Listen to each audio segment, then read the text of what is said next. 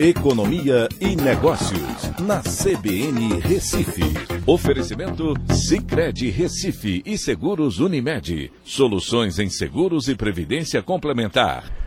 Olá, amigos, tudo bem? No podcast de hoje eu vou falar sobre o mercado que já precifica a inflação encerrando 2022 abaixo de 7%. O Boletim Focus dessa semana apresentou uma projeção do IPCA para 2022 em 6,82%, abaixo dos 7,02% da semana passada. Essa expectativa volta ao mesmo patamar de março de 2022, pouco depois da invasão russa à Ucrânia. No auge da problemática envolvendo o preço do barril de petróleo e de outras commodities agrícolas como o trigo, a expectativa do IPCA para 2022 chegou próximo dos 9%, mas recuou forte, fortemente depois da imposição do teto do ICMS e da queda dos preços do petróleo e do dólar. Os resultados do IPCA para os meses de julho e agosto irão contribuir para a convergência da inflação para esse patamar mais baixo.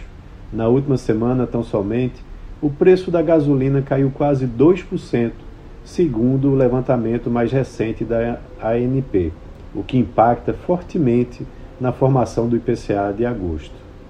Por conta disso, a Selic deve fechar o ano em 13,75%, previsão mantida desde junho, precificando o controle da inflação em 2023, que também teve redução na sua previsão de crescimento.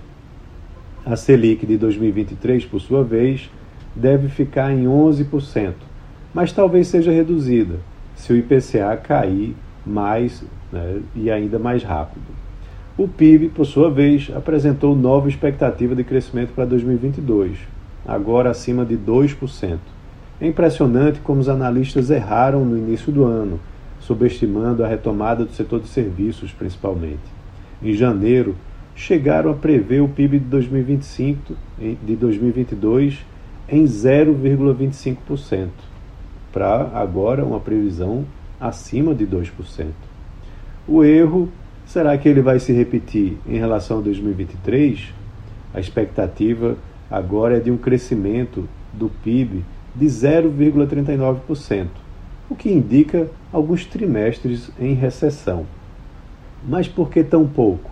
Seria por conta da Selic elevada, que desacelera a economia ou por conta do resultado das eleições e da retirada de estímulos, mas vale lembrar que ambos os candidatos, os dois principais candidatos, já disseram que vão manter o Auxílio Brasil, por exemplo, em 600 reais.